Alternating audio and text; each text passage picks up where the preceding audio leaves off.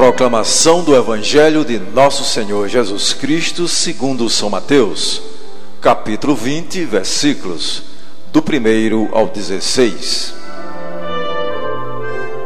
Naquele tempo, disse Jesus aos seus discípulos esta parábola: O reino dos céus é como a história do patrão que saiu de madrugada para contratar trabalhadores para sua vinha. Combinou com os trabalhadores uma moeda de prata por dia e os mandou para a vinha. Às nove horas da manhã, o patrão saiu de novo, viu outros que estavam na praça desocupados e lhes disse: Ide também vós para a minha vinha, e eu vos pagarei o que for justo. E eles foram. O patrão saiu de novo ao meio-dia e às três horas da tarde e fez a mesma coisa.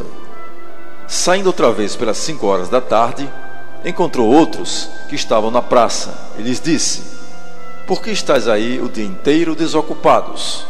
Eles responderam: Porque ninguém nos contratou. O patrão lhes disse: Ide vós também para a minha vinha. Quando chegou a tarde, o patrão disse ao administrador: Chama os trabalhadores e paga-lhes uma diária a todos, começando pelos últimos até os primeiros.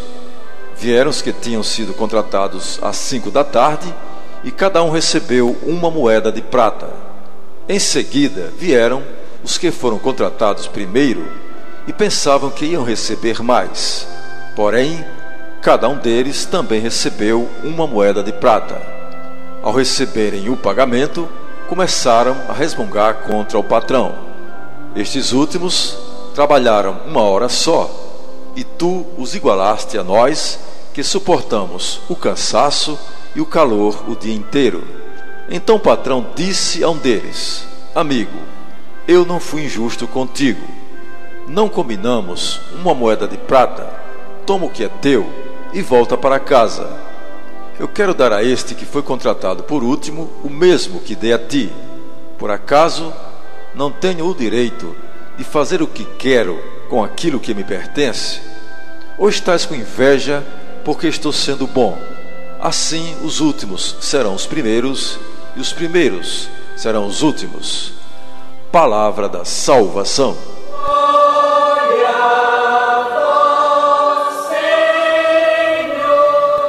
Amados irmãos e irmãs, com esta parábola, Jesus deixa claro que são diversos os caminhos pelos quais ele chama o homem e a mulher mas o prêmio é sempre o mesmo: o céu. Todos são chamados com o mesmo direito a fazer parte do reino de Deus. Para todos, o convite é gratuito. Por isso, os que foram chamados primeiro não devem reclamar se os últimos recebem o mesmo prêmio. Poder trabalhar na vinha do Senhor é um dom divino muitos são chamados, mas ainda são poucos os que querem se comprometer de verdade com esta vinha.